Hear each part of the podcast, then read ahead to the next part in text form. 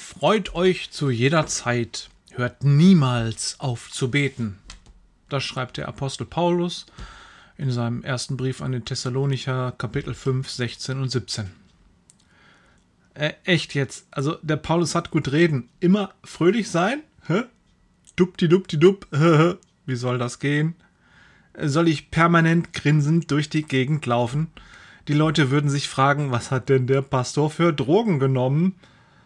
Nee, echt jetzt. Also es gibt Dinge, über die muss ich mich ärgern. Da kann ich nicht einfach drüber weggrinsen.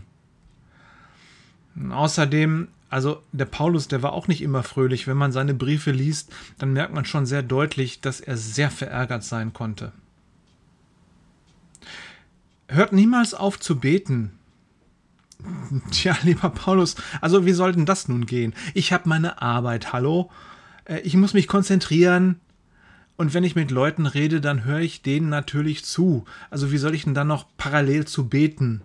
Zu jeder Zeit mich freuen, nicht aufhören zu beten. Also echt jetzt?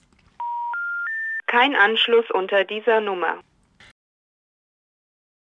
Aber schauen wir mal, in welchem Zusammenhang diese beiden Sätze stehen. Paulus bittet uns, respektvoll, liebevoll miteinander umzugehen. Also eigentlich fordert er uns auf, dass wir uns selbst Mühe geben, ein freundliches, Jesusmäßiges Wesen einzuüben. Und dann, ganz wichtig, wir sollen es zulassen, dass der Heilige Geist in uns wirken kann. Das ist die Rettung für uns. Wenn der Geist Gottes in uns wirkt, dann sorgt der auch dafür, dass wir freundliche, fröhliche Menschen sind. Und zwar nicht so, als wenn wir unter Drogen stünden oder so Typen sind, die alles weggrinsen und nichts an sich ranlassen. Nein. Der Heilige Geist betet dann in uns, er hält Kontakt zu uns und er zeigt uns Gottes liebevolle Sicht auf die Menschen und auf die Dinge um uns herum. Und er zeigt uns seine Realität. Und dann können wir gar nicht anders als freundlich sein mit diesen Menschen.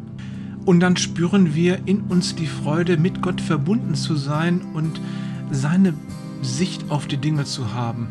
Dann freuen wir uns zu jeder Zeit und beten immer, weil sein Heiliger Geist in uns betet.